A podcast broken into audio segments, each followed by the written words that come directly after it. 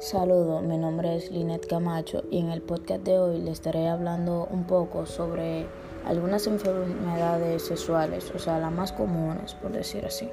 Así que empecemos.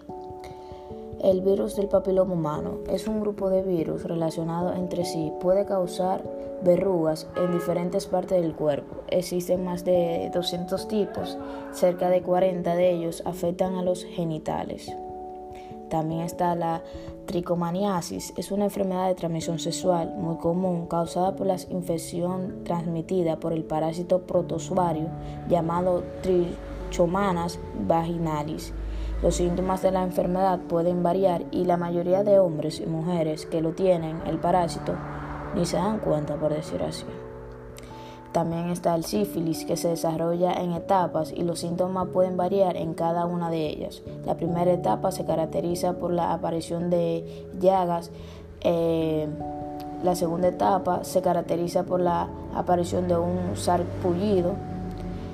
Así que el sífilis es una enfermedad que va avanzando, que puede llegar a producir la muerte a la persona que lo tenga. También está el VIH, significa virus de inmunoeficiencia humana, daña su sistema inmunario al distribuir perdón, un tipo de glóbulos blancos que ayudan a su cuerpo a combatir las infecciones. También está el SIDA, que significa síndrome de inmunoeficiencia adquirida. Esta es la etapa final de la infección por el VIH. Ocurre cuando el sistema inmunario del cuerpo está muy dañado por el virus. Otra enfermedad muy común también es la gonorrea. Esta enfermedad se transmite por vía sexual que puede infectar tanto a los hombres como a las mujeres. Pueden causar infecciones en los genitales, el recto y la garganta. Es una infección muy común especialmente en los jóvenes de 15 a 24 años.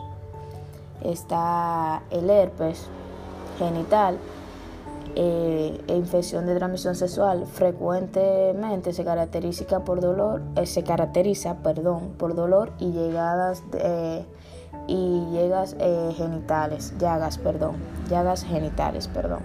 Las enfermedades es causada por el virus de herpes simple y puede afectar tanto a los hombres como a las mujeres. Los primeros síntomas son dolores, comezón y pequeñas llagas, formando úlceras y escaras. También está la clamidilla, es una enfermedad de transmisión sexual, también es muy común, causada por la bacteria. Tranchomanis se llama la bacteria, puede infectar a los hombres y las mujeres. Las mujeres pueden contraer eh, claminiadis en el cuello del útero, en el recto o la garganta. Así que mi consejo sería que antes de dar un paso con esa persona, ya sea hombre o mujer, debes de conocerla, ya que no sabes la enfermedad que puede tener esa persona y obviamente siempre cuidarse al tener relaciones íntimas. Este fue todo por el podcast de hoy, espero que le haya servido de algo. Bye.